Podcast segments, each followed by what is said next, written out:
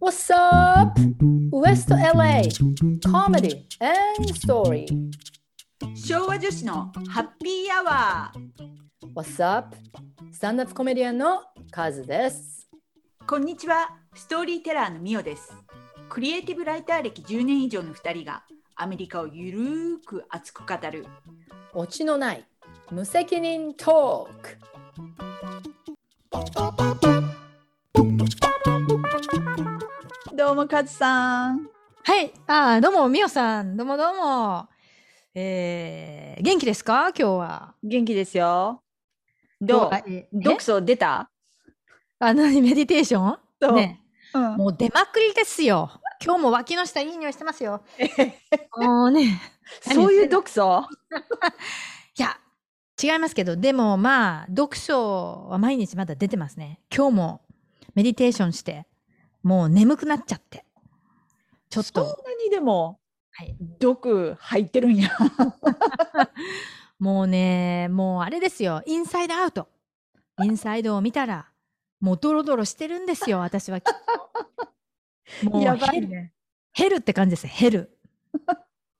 まあでも、だいぶ慣れてきて、うんうんあのーまあ、最初の1週間はすんごい疲れ切ってたんですけど、うんほら、サンドバッグ状態でね。はいはいで、2週間目にちょっとだいぶ楽になって、おうもう、もう3週間目終わったんですけど、大体ほぼ。うん。それって同じことを繰り返していくのそれともなんかその何1ヶ月コースみたいなのがあってずっとそれをローテーションしながらやっていく感じいやいや、もう同じことを毎日。繰り返す。すんですけどね、朝20分、うんえーアフタヌーンに20分うんうん。なんか やるんですけど なんかあのーまあその人によってその続けていくとうん、こうなんかメンタルが変わってきたりとかへいえ。するんですけどまあ顕著に変わったことはなんかねあんまり食べなくても平気になったっていうかいやじゃなあんかストレスがちょっと減ったってことかな。ああそうなんだろうねうん、あうんと酒ですよ酒飲んでないんですよあらすごこいれじゃない。もうハッピーアワーじゃなくなりますよ、これ。どうした らいいのアフタヌーンティー何ねえ、昭和女子のヌン活 なんか、ヌン活っていうらしいですよ、あの、アフタヌーンティーに行くの。えヌン活って何ヌンって何アフタヌーンのヌンなんですよ。あヌンそのそんな省略の仕方ありなんか日本の人が言ってました、ヌン活とか言って。何のことかなってずっと思ってたんだけどね。もうえー、そそれはあかんやろ。多分そういう意味だったと思うんですけど ね。じゃあ逆に、酒を飲むと寝れなくなっちゃうんですよ、なんか。うーんで朝そのメディテーション始めて朝の6時半とかに起きちゃうんですよ勝手に6時とかねうんで夜寝れないと困るじゃない はいはいはい。困るじゃないですかねうん。でその寝つきがすごい悪いんですよめちゃくちゃ、うんだからそれ以来酒やめてんですよもうもう10日ぐらい経ちますよいや、すごい。どうなんですかこれすごいね。今ちょっと寂しそ うなそのみゆきさん寂しそうな感じですよ今いや、カズさんの分も飲まないと、私 が。 別にミオさんが飲まなくてもいいんだけどね何言ってんですか私の分まで飲むなんつ って私の分まで飲まなくったって十分飲んでますよミオさんまあね。 でも私も最近あのメディテーション始めたんですよ。なんすかそれえミオさんが3日目。あ3日目すっはいごい今威張ってたよ、うん。威張り切ってたそう。3日も続いてすごいなって感じ。すごいじゃないですかはい。どうやってやってるんですかあの、アップでバランスやったかなっていうアップがあって、はいそれを聞きながら、そのメディテーションガイドみたいなのを聞きながら、ええああしてこうしてみたいな。で、1日目が5分だけやってん。は1い日目、2日目が5分やったのかな。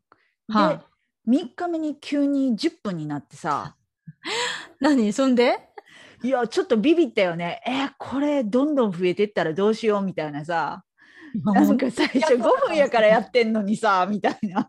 なんで急に10分になってんのよみたいなそうそうそう。誰がそこ増やせってお願いしたみたいな。で何それ3日目は10分やったのそれやとりもまやっしたよ。たんだ。やりましたよ。チートしたのかと思ったよ。いやー、頑張りました。でも、何頑張りまもした変ねわらんけど ね。いいじゃないですか3日で何変わらかな結果く出てすもなよって。いや、やるんですよ。ちょこちょこちょこちょこちょこ。うんでも、一体何の心境、心境の変化があったんですかそんなやりだして。いや、たまたまなんかあの、ずっと前にもうバランスってアップずっと前に入れててん。はあ。で、この間の収録の後に、たまたまうんそのアップのアップデートがあってさ、アップのアップデー ト。それなんか、ちょっと突っ込んじゃったけどね。なんすかアップのアップデート。そう、アップデートがあって、ああ、そういや、こんなんあったわと思って、うんちょっとやってみようと思って、そう、始めましやったた。はい。で、何も変わらないと。そう、まあ、まだ3日やからね。急にね、10分もやらされて、そう、そんな怒っちゃって、そう、まあ、まあ、どうなんですかまあ、自発的にやるんですよ、そういうのは。なんかまあ、私があれこれ言う問題じゃありませんから、頑張ってください、皆さん。あわかりました。頑張ります。また、次回の収録の時に、変化があったかどうか聞きますけどね。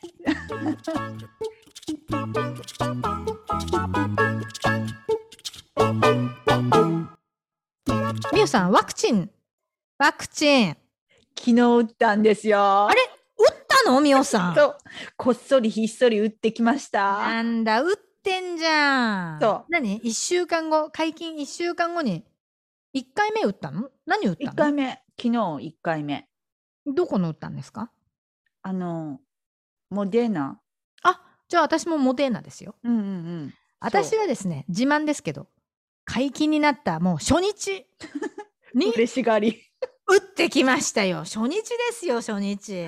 ガッツポーズしてるガッし。ツポーズ。もう初日で、イエスこれなんかちょ っと、何コンペティションを。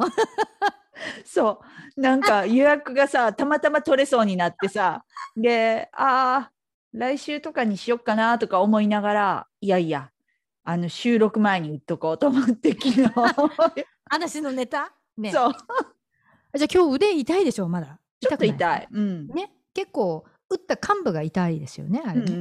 ん。うん、あれでもあのー予約取んのどうでした大変でしたかみおさん。初日の方は結構大変やった。その一応あのカズさんが予約入れたとかって言ってたやん。うん。あれあの私あ連絡あフェイスブックかなんかで取ったみたいなね。いやあのカズさんテキストでなんか言ってた。予約取った。 わざわざ嬉しがりやから。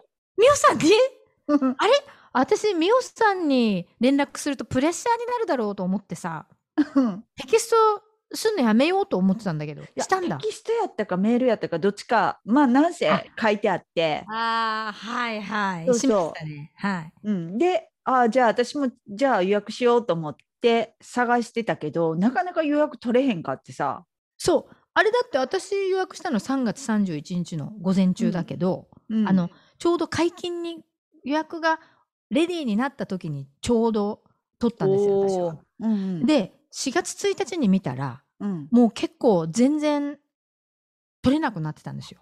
そうそうそうあれってなんか多分朝っていうか深夜かなんかに更新するんかなと思うねんけど、うん朝うん早くに見たらたまにポコポコってあって。そうそう。うんで、、もうね午前中9時とか10時になるともうなくなってるみたいな、うんあそうなのうん、そう朝のそう、うん早い時間友達曰くは朝の5時とかそうそうそうそだう。らまだ結構あったとかって言っててそうそうなんですよ早朝は結構あるんですよあれう,、ん、そうで私一回なんかその予約仕掛けた時にうんなんかいろいろ質問事項に答えなあかんやんはいで保険がどうのとかさでうんうんうん保うん険もさ、あのプリスクリプションの保険は持ってるか処方箋のなんか保険は持ってますかみたいな質問があって、うんなんじゃこの質問みたいなうん普通入ってるんじゃないの保険にねえ処方箋の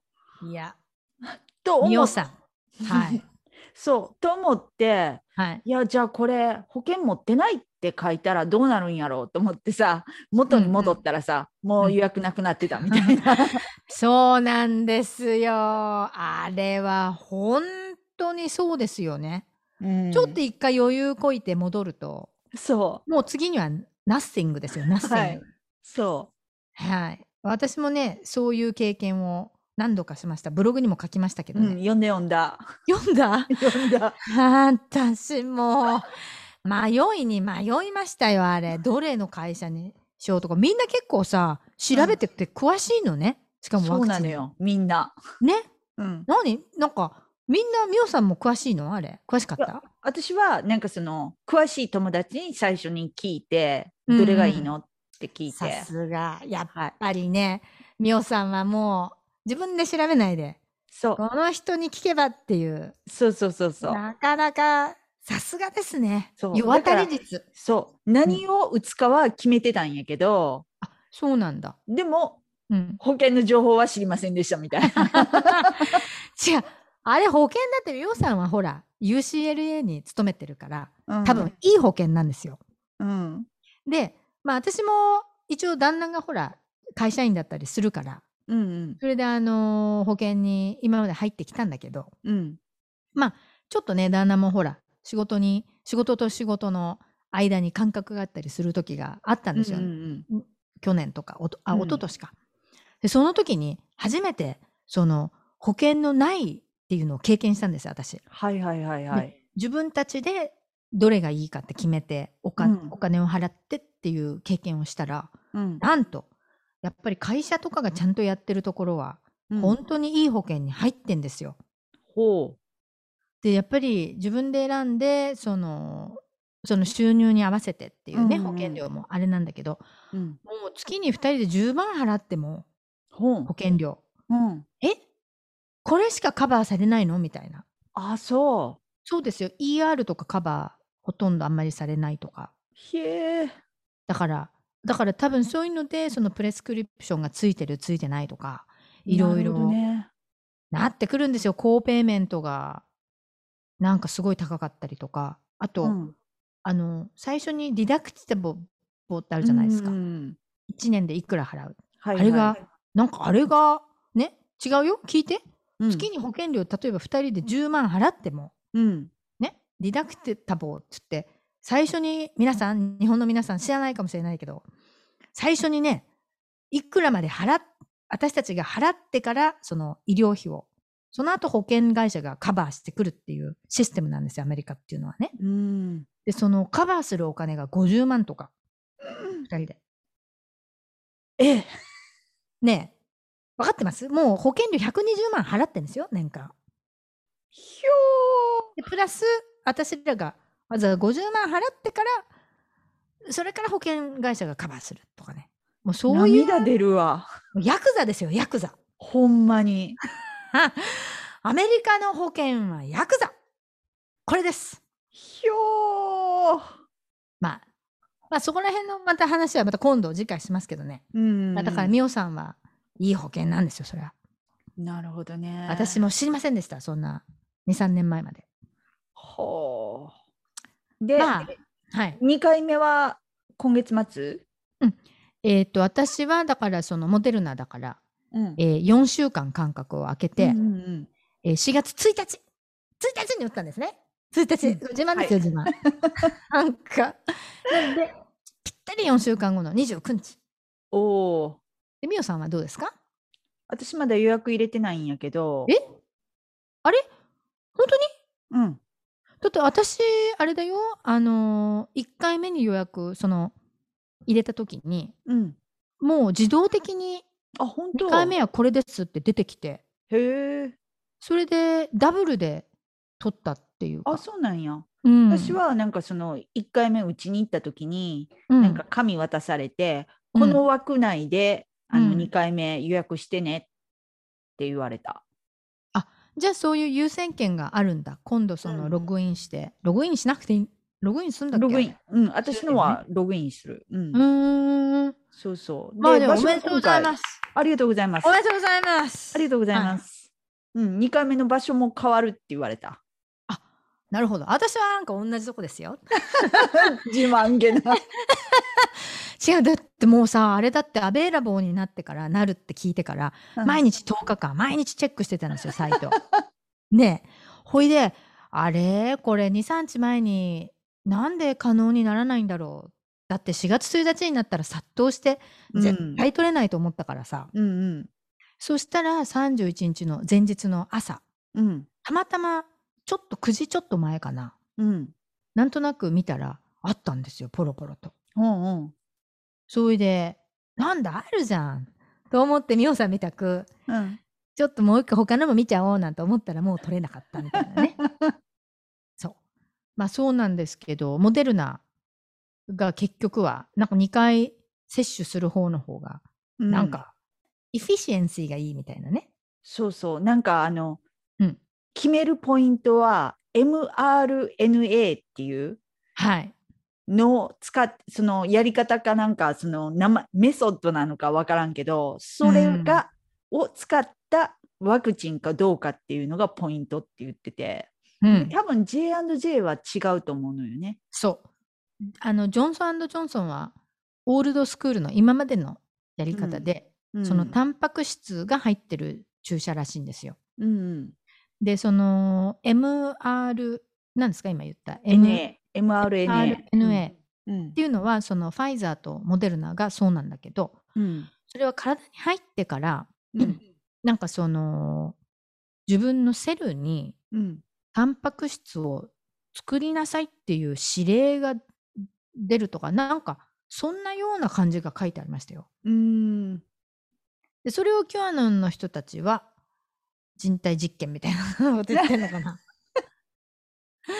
まあちょっとわかんないけどまああれ本当に違うんでしょうかねまあでもジョンソンジョンソンは66%の、うんえー効果率って書いてあったんだけど、うんでもそれでもグッドイナフならしいんですよ。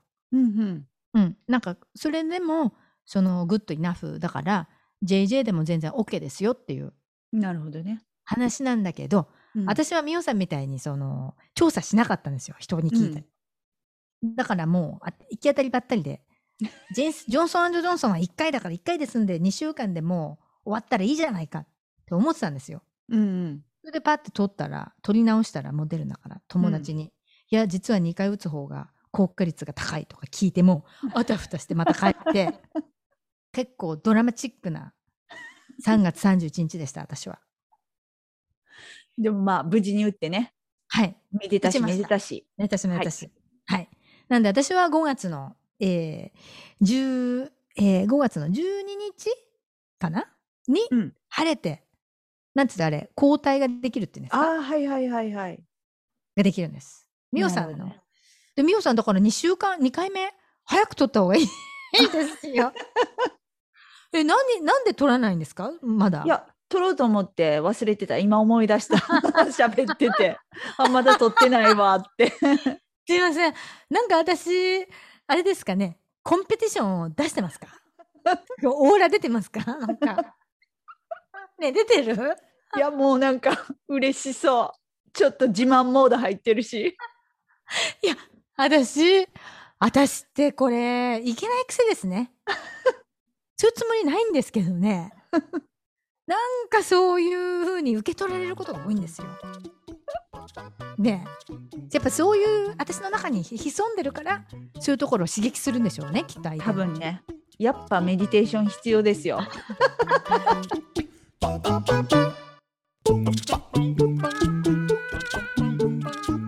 みおさん、あのー先日クラブハウスでそうデビュゆーうさしんのましたよ。おめでとうございますデビュー。。ありがとうございますす。あのストーリーテリング、うんあの行きました聞きにクラブあハりウがスと。うございます来ていただいて。はい。皆さん、はい。クラブハウス知らん人もいるやろうから。ちょっとじゃあ説明お願いします。え、私がするんですかクいやラブハウスね、えっと、オーディオだけの、はい。アプですね。アプリ。うん、そう、アプリで、今多分 iPhone だけよね、まだ。そうなんですあれ。iPhone でしか使えない。で、人によっては、あれはなんか、あの、Twitter の、はい Twitter のオーディオバージョンって呼んでる人もいて、そうそうそうそうなんかもうラジオみたいな感じで、ね、そうそうそう24時間ずーっとなんかいろんな部屋があってチャンネルがあってみたいな感じで流れてるよね。うん。まあ、あれもソーシャルメディアなんですけどね、結局。うん、ただ、今まだなんかエクスクルーシブネスみたいなさ、うん、うんうんその、なんていうの、ああいうの、VIP、VIP っぽいところを醸し出してて、うん。インビテーション、あの、招待されなきゃ入れないとかさ、はいはい。なんかそういうプレミアム感を出してるんだけど、うん。まあでも Gmail も昔はそうだったっていう 話ですけどね、始まった時は。うん。ええ。まあでも、もう時間の問題で誰でもできるようにきっとすぐなるんだろうけどね、あれもね。ね。ううんん。で、ツイッターが買収するって言ってるよね、今。うん。でも Twitter も自分の今、そのクラブハウスっぽいオーディオの Twitter みたいなさ、あ、そんなんやってんのそれをやってるのか開発中かちょっと忘れたけど、うん。でもいろんなもうほぼソーシャルメディア全部開発し中らしいですよ。やっぱクラブハウス系の、あ、そうん、機能っていうの。う。へだ Twitter がでも買収したらどうなんですかね、あれね。え。ね。どうですかなんかでももう次から次にさソーシャルメディア増やしてさもうちょっとみんなまとめようよって感じ、もううざったいよね、なんかね。本当にうざもくういなってきたぱいありすぎ、うん。でも、クラブハウス入って思ったのが、うん、あのー誰のルームっていうか、自分がその、こう、チャット始めたければ、私でもすぐにできるじゃん。みおさうんんチャットしよう、クラブハウスで、みたいなさ。うんで、それに誰に、誰でも参加できるじゃないですか、あうんうれ。んだから、それがなんか、なんだろう、なんか不思議な感じっていうか、こう、オンタイムで、まあ、ラジオもそうなんだけど、うんラジオより、なんか自分の知ってる人が今、誰かと話してるのを聞けちゃうっていうさ、ああなるほどね生配,、まあ、生配信と一緒なんだけど、うんえその、ビデオがない声だけだから、うん私は逆に、その、インスタグラムとか、フェイスブックのライブ配信より、うんオーディオだけの方がなんか、好きだなと思った。うん確かにね、ううんんあれなんでだろうね。なんでそう思ったんだろう。なんか、なんかやっぱビデオだと、なんか自分の期待値が高いんですよね。ビデオでうん動いてる人を見るからテレビみたうく、ん、うんやっぱそれなりに今までテレビとかで見てきたものを期待するっぽいとこがあるんですよ。はいはいはいはうい、んでもオーディオだけだと、それがガクーンと下がるんですよね、なんかう。ん、うーん集中力とかもまあ違うよねきっとそうのんビジュアルで見るのとうーん。音だけでうん。なんか理解その喋ってる内容を理解するっていうそのねうん理解力じゃないけど、確かに。受ける情報量も違うからうんプ。ロセスもなんか変わるよね。うん。確かに。うんだから本当にラジオ聞いてるみたいなうん感じだけど、またポッドキャストともなんか感覚違うよね。うん、違うね。うんで、ほら、自分がルームに参加すると、その、あの、何、オーナーっていうか、やってる人がさ、うんあのインバイトしてきて、スピーカーにうんならないみたいな。まあ、それうん状況によって、インバイトされる時とされない時があるんだろうけど、されてそれは自分で却下もできるの、うんできるできる。うんだからなんかでまた却下したらさこの間ちょっと友達がやってたから、うんなんかあなんだろうと思ってちょっと軽い気持ちでジョインしたらうんインバイトとかされてうんで却下したら後から、でその後やることあったからすぐにリーブしたんですよ。うんだから後から別のにメッセージが来て Facebook かなんかで「なんで Why did you leave my room?」とか ねねえそういう攻撃やめてほしいみたいなさ。ね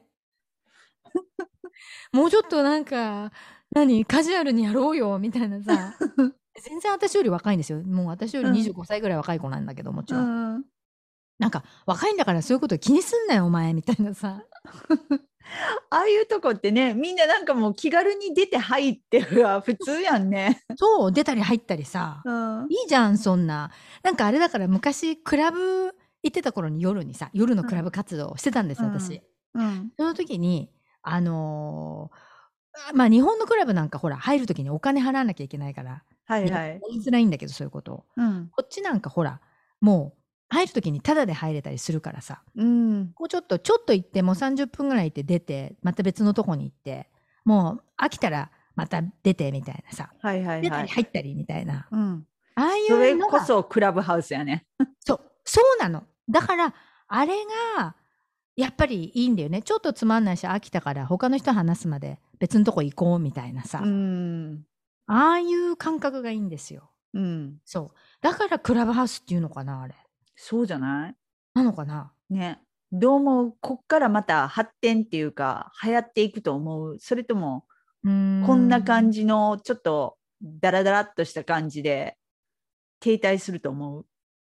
なんか二極化するのかもしれないですねうん。でやっぱり何でもほら今人気のまあ要するにフォロワーが多いっていうの同じですよね何でもあれ、なるほどね。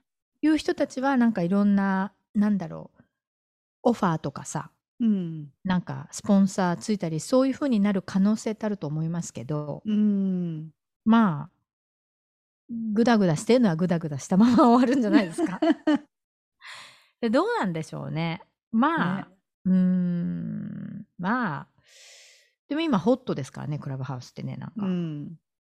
まあでもなんかあれ日本人の人が日本でうん。こっちの人と交流するルームとかも結構あってへえ。メンバーシップ800人とかいたりしてへえ。だからそういう意味でなんかもう垣根が結構なくなってきてるよね。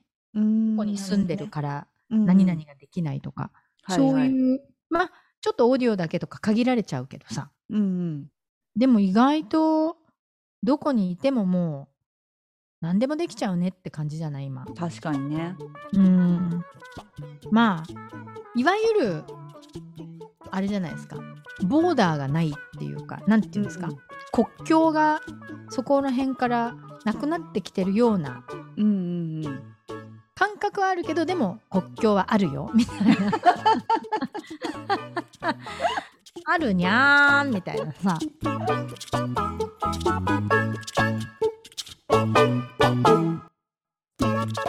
みおさんうん。あのー、エイジアンアジア人差別ヘイトクライムうん。この間前回も結構話しましたけどうん。あのエピソードがリリースされた日日に例のニューヨークでフィリピン人女性が黒人男性に蹴ったり殴られたりしたっていうニュースが出たじゃないですかセンセーショナルな見た見た見たニュース。見ましたかなんかきつい映像やったよね。 あれ映像きつかったですよ、でねドアバターンと閉めてねそう。ねセキュリティの人がそうそうそう。なんかさ、ちょっとあの、セキュリティの人あの後クビになったやん。あそうなのあれそうそうーう。んちょっとあの、クビになったっていうところだけ見ると、ちょっと複雑。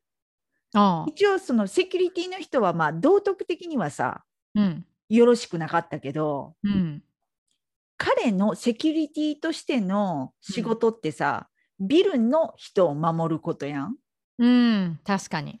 でその暴力を振るってた人っていうのはもしかしたら拳銃持ってたかもしれへんし、うん、確かに。どういう状況やったかわからんからまあ、うんドアを閉めてビルの中の人を守りましょうっていう感覚やったかもしれへんからさうん、なんかそこで首っていうのは微妙かなと思 ってちょっと見た。まあでもあれだけバッシングされちゃったからまさ、あねうん、だからあれだってセキュリティも一人だったわけじゃないんでしょ何人かいて、うんうんっていう話だからさ、うんそのあれだけ話題になっちゃったからうんやっぱり誰かが責任を取らなきゃいけないっていうか、であのうん暴力振るってた人ってさ、うんお母さんを殺したうん、殺してたんやんね。なんかその足であの事件があったんですか、その後っていうかまあそれ何、うん私が知ってる限りではそのお母さんを殺したっていう、まあ、犯罪歴があって、うんまあそのまあ多分刑役は終えたと思うねんけど、うんっていうか私にしたら刑役終えたって どういうことみたいな母殺しのねそ平気ってねううんまあ、ちょっとそれ詳しくないんですけどでもホームレスの人だったって言ってホームレスシェルターにいたとかいなかったとか、ななんかそんなこと聞きましたけどねメンタルは大丈夫な人やったんあれは。いやーそこまでちょっと詳しく知りませんけど、うんまあどうなんでしょうねやっぱメンタルやられてんじゃないですかお母さんをそりゃそうだね。うーんお母さんを正常な意識では殺さんよね、普通。うーん多分どっかしらやっぱりやられてると思いますよやっぱああいう、うん。うん。で、まあ、それの、あれでさ、なんか、あれ結構複雑だなと思ってさ、うん。結構その後ニュースバーっと読んだら、1年間でその、要するにこの間も言ったけど、150%増えたとか、ね、うんそうの、んアジア人に対するクライムうが。ん。で、そのリストがバーっと載ってる記事があったんですよ。うん。でもう、あの、そういうひどいものから、うん。なんか小さな、小さいっていうか、まあ、レス、その、ただの罵声から、うんなんかレストランの落書きまで、はいはいはいはあい。のそうその死亡事件からそのいろいろ載ってたんですけどうん。結構それがね私もこの間ほらなんかお年寄りに多いなんて思ってたの私もうん。被害者がうん。だけど結構若い人も多くてああ、そそうそう10代20代30代の子とかが割と被害に遭ってるのも本当に多くてう。ななん、かあれですね結構なんか複雑な気分になりましたねじゃあ学校とかでもいじめられてる子も多いんやろね、きっと。だろうねね。だってまあでもそうなのかねやっぱりね,、うん。ねあんまりそれが大きな話題にはならないけどさ学校でこういうことがあって困ってるとか、でもやっぱり大学生が通学中にとかさうん。あとなんか本当に顔パンチみたいな顔パンチが一番多かったですねなんかほんまわけわからんよ ね。顔パンチって何みたいな。顔パンチ結構で縫ったとかさパンチされてはあ。うんだからどうなんですかねやっぱりみんなやっぱメディテーションしやなあかんよね。毒素溜まってるよね。そうなんですよ。もうね、でもやっぱりあれ、トランプの責任、多いですよ。大きいですね。大きい。めっちゃ大きいと思もうやつが出てきて、う。うんもう。腹切りしてくれって感じですね。本当に。うん。ヘイトクライムが増えたよね。やっぱどのり、人種にもかかわらず。やっぱあれ、やっぱチャイニーズウイルスとかね、おなもうずーっと言い続けたわけだからさ、うんうん、お前が出てきて、片付けてくれって感じですけどね。ほんまに。うん。いやーでまたこのパンデミックでさ結構みんななんか自宅にずっといて好きなことができずにっていうこの鬱憤が溜まってるから余計にそうなんですそうう。いうねなんか誰かちょっとで も被害者じゃないけどターゲット見つけてね顔パンチしてやろうみたいな しわ寄せですよ。本も当う、に憂。さ晴らしいアジア人は。うんそんなどっかにしわ寄せがやっぱ来てて、うんそれが今はエイジアンに来てんだよね、今ね。どっかでね。うんまあまあそれ一つの形なんだろうけど、全部がアジア人に来てるわけじゃないけどさ。うんもうパンツのシワは自分で寄せてく れと。ね。もう自分ちでやってくれって感じですけどね。ほんまに。もう、どうなんでしょうね。だから、ちょっとあの、あれ以来だから私も少し自分で自覚してますよ。私はアジア人なんだなってことをね。今更、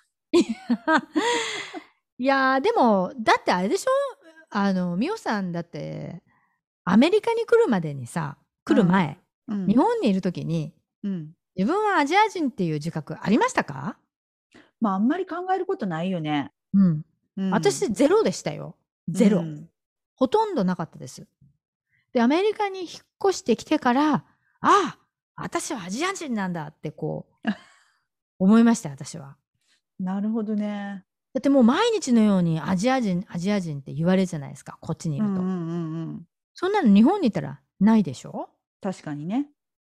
まあだから、それがね、やっぱり、そうやって私たちは洗脳されていくんですよ。君はアジア人。君はアジア人。だからメディテーションしないと。はい。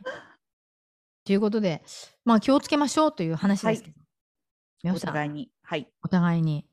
ね、これに関しては、ちょっとトランプが決着をつけてくれという、人のせいにしてますけど、私はもう。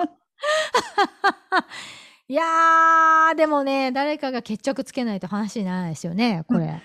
確かにね、ボス出してきて、ちょっともう始末つけてくれって感じよそうね。ボスザル、やっぱりヤクザの親分が出てきて、本当に。ね、やっぱけじめ、けじめなさい、あなたですよ。懐かしいとこ来たね。ほら、マッチも不倫で、不倫の事件があったじゃないですか、何ヶ月か前に。うんあれ、マッチもやっぱけじめつけなきゃいけないって話でね。 はい。なぜか、アジア人ヘイトクライムがアメリカの。ね、日本の近藤正彦が、 けじめをつけなきゃいけないって話で。 私は決着つけようとしてます、この辺。いいですかねはい。ということで、ミオさんはい。え、ワクチンを打ったら、うん。打って晴れて抗体ができたらうん。日本に帰ろうかなと思ってたんです私はほう。美桜さんなんか旅行しようとか思ってますかいや、なんせ、歯が入るまで さ、何もできへんから。まあ、美桜さん歯がありますからねはい。あすいません私はちょっと日本に帰ろうかなと思ってたんですようんうん。それでその日本行きのね渡航状況っていうんですか、うんはい。調べたんですようん。そしたらなんと新しいその新型うん。あのコロナもだからバリエーションっていうなんていうんですか日本語で変異型っていうのかな。そうそうそうそううん変異型が、えー見受けられた国からの入国は禁止みたいな感じになっててうん。でそれがそのそういう国から来る人は出国前に72時間以内にそのコロナテストを受けてネガティブじゃないと飛行機に乗れないとかうん。あと日本に帰ってほら2週間の隔離があったじゃないですか、うん。あれも去年の12月ぐらいまでは割と緩かったんですけどねうん。なんか今はもう証明書、誓約書もちゃんと出して、うん。なんかスマホにアプリを入れてね、うん。なんかビデオ、あ、GPS が、ああ、はいはいはい。で、居場所を確認できるようにっうん。ていう、なんかスマホを持ってない人は空港で借りてくださいとか、うん。で、あとはいつでも向こうが電話、ビデオ電話で、ビデオ私の電話なんや。そうビデオ電話で、うんあの、居場所が、ほら、あっち行ったりこっち行ったりしてないかね。はいはいはいはい。確認できるようにスカイプを入れてくれとか WhatsApp を入れてくれとかへえ。かなり毎日日々変わるらしいんですよそれがひょ々でちょっうとんタイトになってるっていうー。ううん。話ですよ今へえ。うんなんかすごいね。大変やね。いきなり。いきなり大変でで、入こっちでワクチンを打ったっていう証明とかは、向こうでなんか効力はないの。ゼロ なんかないんですよワクチン打ってもつらい。そう 今日だから LA の領事館に電話したんですようんでその隔離って言ってもうん。うん。例えば家族とかと一緒にあだけど家族のとこに帰るのはいいんですよ。うん。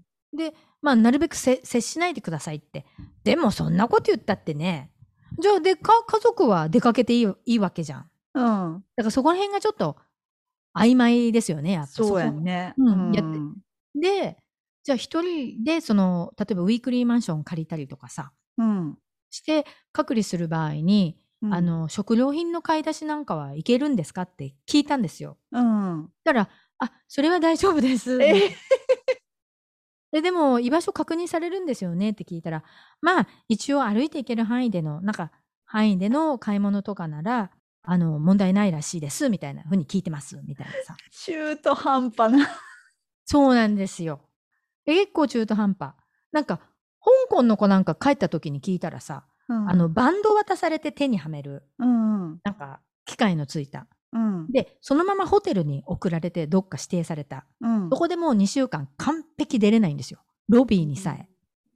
台湾もそんな感じでニュース言ってたよね。そうそうそうそう。なんかそれで 一歩でもなんか出たらすっごい罰金数千ドルみたいな。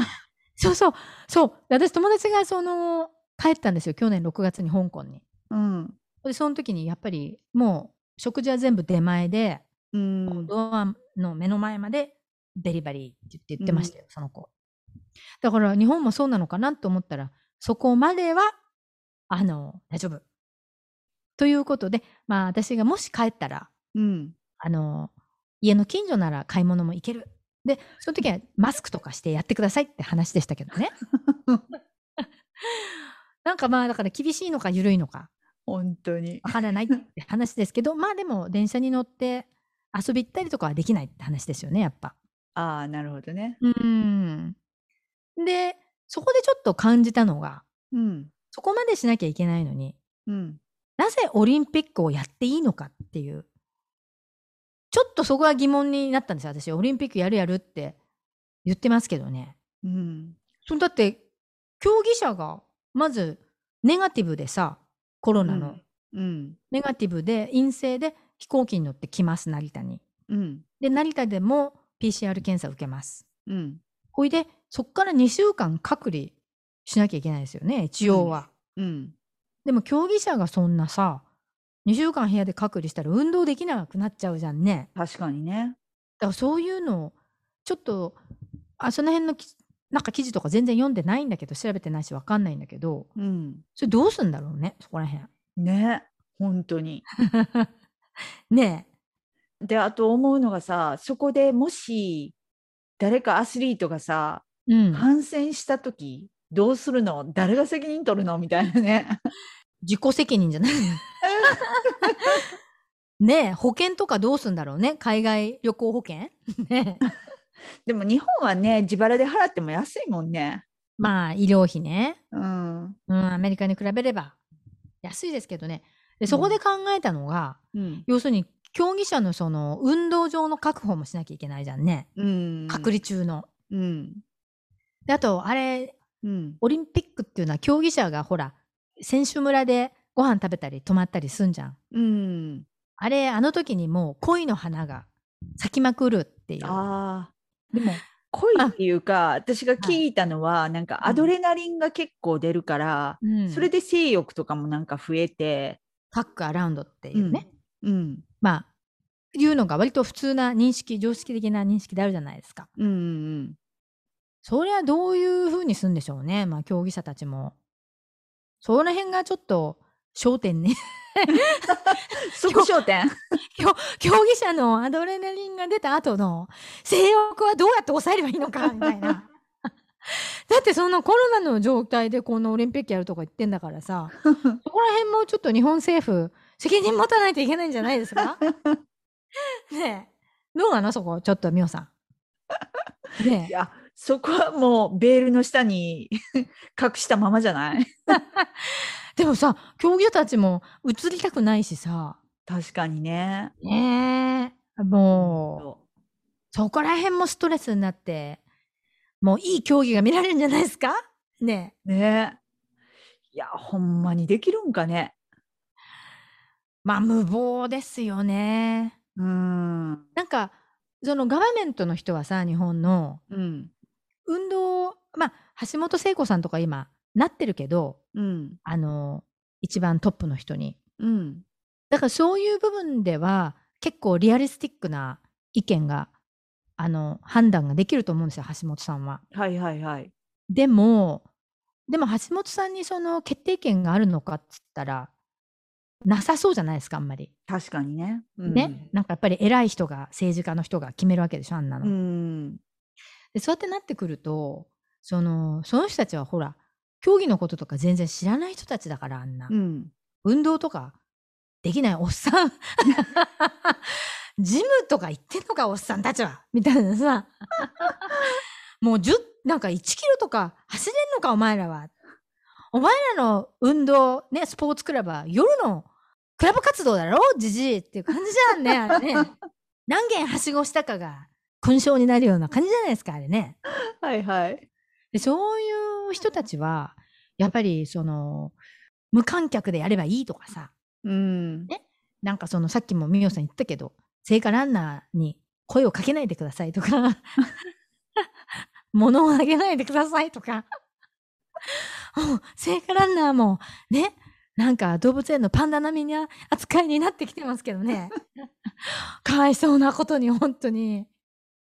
それがさ、競技者の、その、本当の競技者のに必要なことって分かんないわけじゃん、ああいう人たちって。ん。ね。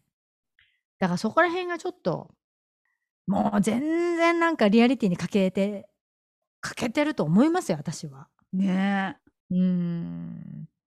あ、でもなんかノースコリアがえ。うん。